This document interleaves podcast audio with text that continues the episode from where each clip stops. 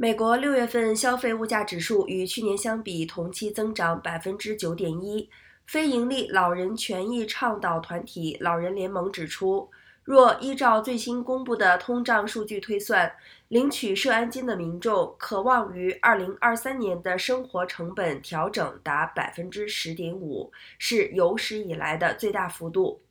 如果以退休老年人每月领取社安金平均金额一千六百六十八元计算，生活成本调整百分之十点五，等于每个月可以多拿一百七十五点一零元。老年人联盟指出，领取社安金的民众以百分之十点五计算，即可推测出明年可能多领的金额。